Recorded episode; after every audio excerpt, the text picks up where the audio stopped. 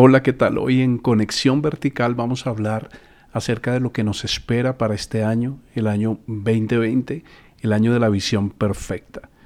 Es el año de olvidar las cosas malas, de dejar atrás lo que no hicimos bien, de levantarnos en un nuevo comienzo y volver a soñar, volver a llenarnos de esperanza, de fe, de buenas promesas. Y vamos a ver algunas de ellas en el Salmo 103.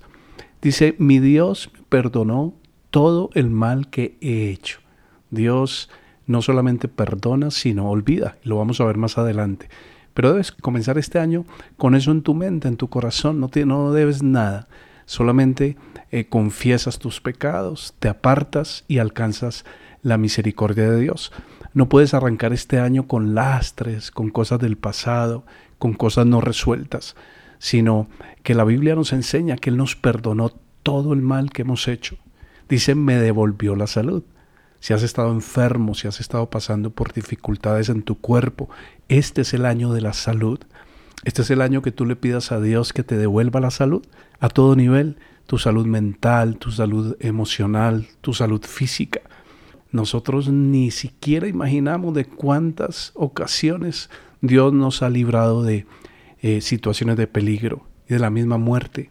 Cosas a veces las hemos visto y otras no, pero Dios siempre ha estado librándonos de la muerte. Dice, me llenó de amor y de ternura, que ese sea el propósito para este año. La vida muy corta para que llenemos nuestro corazón de angustia, de temores, de resentimientos. Al revés, pidámosle a Dios que nos llene de amor, que nos llene de ternura que nos concentremos en ver las cosas buenas de la gente, que este sea un propósito para el año 2020, no ver lo malo, sino lo bueno en otros. Y esto te ayudará a ver la vida de otra manera, concentrándote en lo bueno y no en lo malo de otros. Mi Dios siempre me da todo lo mejor. Ese debe ser tu pensamiento. Con eso te debes alinear todo este año, de decir, estoy seguro, estoy convencido voy a cambiar mi manera de pensar y voy a declarar que aunque en ocasiones no lo entienda, Dios todo el tiempo me está dando lo mejor, lo que necesita mi carácter, lo que necesita mi alma, lo que necesita mi cuerpo, lo que necesita mi espíritu. Y dice, me hace fuerte como las águilas. Dios te quiere fortalecer. Recuerda que las águilas de tiempo en tiempo se renuevan, renuevan sus eh, alas renuevan sus garras, hasta su pico lo cambian. Y eso es lo que Dios quiere hacer contigo en este año 2020, hacerte fuerte como las águilas, ampliar tu visión, ampliar tu vuelo, hacerte sólido como las águilas. Mi Dios es un juez justo que reconoce los derechos de la gente que sufre. Y si tú has venido sufriendo cualquier circunstancia o cualquier situación en el año que acaba de terminar, dile, Señor, hazme justicia.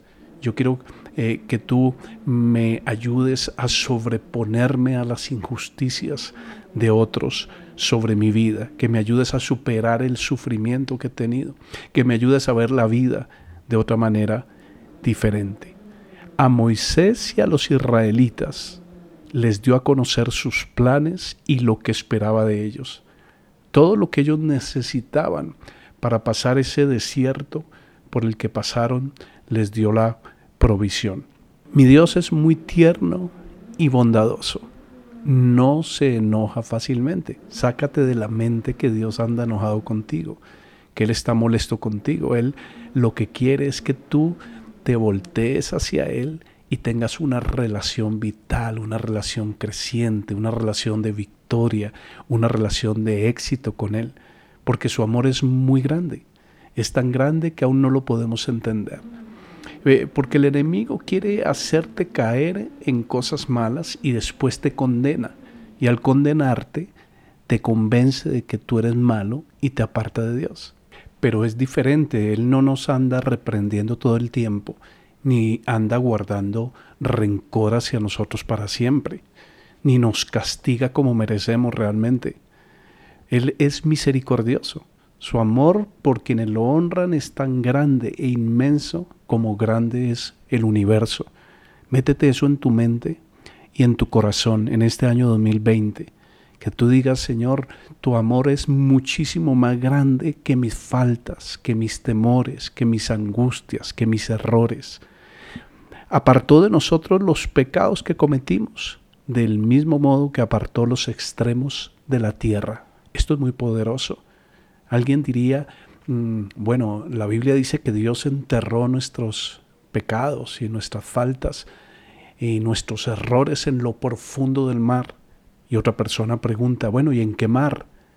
Y la respuesta es, a Dios ya se le olvidó, porque Él apartó toda esta maldad, así como apartó los extremos de la tierra. Dice también que con quienes lo honran, por eso mi invitación a que tú aprendas a honrarle a Él, amarle a Él, a entregar tu vida a Él, tus propósitos. Él tiene los mejores planes para ti, Él tiene los mejores pensamientos para ti. Y así como están separados los cielos y la tierra, así son los pensamientos de Dios, más altos que nuestros pensamientos.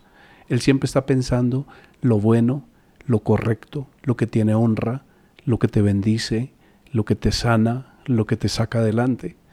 Todos los demás pensamientos no son de Dios, son de tu enemigo o son tuyos. Por eso también eh, podemos ver que Dios es supremamente tierno, como un padre con sus hijos, como un buen padre. Y si nosotros, siendo malos, damos buenas cosas a nuestros hijos, ¿cuánto más Dios nos dará a nosotros cosas buenas cuando le pedimos? No podemos pretender que si le pedimos a Dios un pez nos va a dar una serpiente o si le pedimos pan nos va a dar piedras. Eso no es Dios. Dios es un Dios de amor, un Dios de bondad, de misericordia, de respeto, de honra, de provisión, de abundancia, de riqueza, de salud. Es un Dios maravilloso, es un Dios eterno, lleno de amor, lleno de bondad para ti, para tu vida, para tu familia. No creas otra cosa. Toda buena dádiva y todo don perfecto descienden del cielo, del Padre de las luces, en el cual no hay mudanza ni sombra de variación. El amor de Dios siempre será el mismo. Por ejemplo, el Salmo 107 dice que aquellos que están llenos de angustia le piden a Dios, oran a Dios, claman a Dios, y Él los salva de sus aflicciones, les muestra el camino que deben seguir y los libra de esclavitud.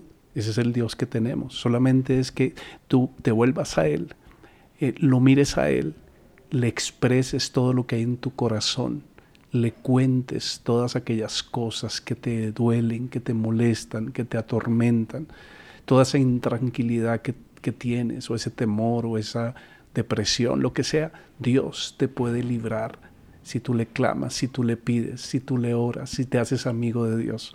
Ese es el propósito.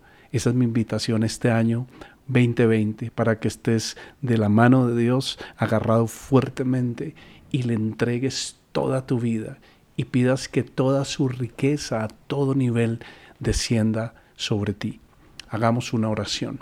Amado Señor, gracias por este año que comenzamos. Que este sea el año de la victoria, el año de las conquistas, el año de ver lo bueno, el año de entender que estás conmigo, de que me quieres bendecir a todo nivel, en mi cuerpo, en mi alma, en mi espíritu, que tú quieres que avance, Señor, que viva, perdón, una vida feliz, una vida llena de gracia, una vida llena de esplendor, una vida llena de victoria. Gracias, Señor, por este nuevo año y lo pongo en tus manos, lo pongo en tu altar y pido tu bendición. En el nombre de Jesús. Y bien, para terminar, una clave más. ¿Sabían ustedes que la gratitud es la clave, es la llave de la fe? Porque cuando tú agradeces, tú estás confiando en Dios. Estás declarando que tu confianza está puesta 100% en Él. Por eso el Salmo 107 dice, demos gracias a Dios por su amor, por todo lo que ha hecho en favor nuestro. Así no lo veas todavía. Dile gracias Señor por la provisión que me das en 2020, gracias por la salud que me das en 2020, por la restauración de relaciones o por las relaciones que debo dejar atrás o por los trabajos que debo dejar atrás o por los trabajos nuevos o el empleo nuevo que tú tienes por eh, la sanidad nueva que voy a tener, por los desafíos nuevos que voy a tener. Y en gratitud vas a encontrar que te fortaleces en la fe. Eso confesaba el salmista, decía, Dios hizo pedazos las puertas de bronce y las barras de hierro que nos tenían prisioneros. Tú puedes ser libre este año, empezando con gratitud, confiando en Él plenamente, que tú digas, sé en el Dios que he creído y sé que es poderoso para conservarme, para guardarme, para bendecirme. Te dejo con estas promesas de Dios para este año y te mando un fuerte abrazo. Dios te bendiga. Chao, chao.